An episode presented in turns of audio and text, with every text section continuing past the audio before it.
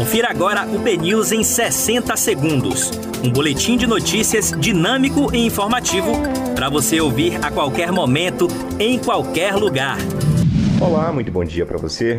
Hoje é quinta-feira, 19 de agosto de 2021. Eu sou Diego Vieira e você confere agora os primeiros destaques do dia no podcast BNews 60 segundos. Clima de insegurança fecha escolas e deixa ônibus sem circular no bairro de Valéria, em Salvador. Polícia Federal desmonta quadrilha que criava pessoas fictícias e fraudou mais de 4 milhões de reais do INSS na Bahia. Senado aprova a proibição de armas para agressores de mulheres, crianças e idosos.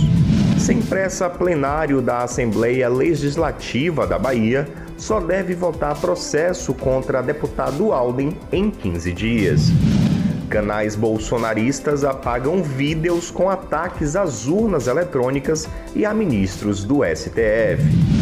Situação fiscal do país e tensão política levam curvas de juros futuros ao pior patamar desde 2018. Enfermeira encontra o próprio filho morto enquanto socorria vítimas de acidente no Paraná.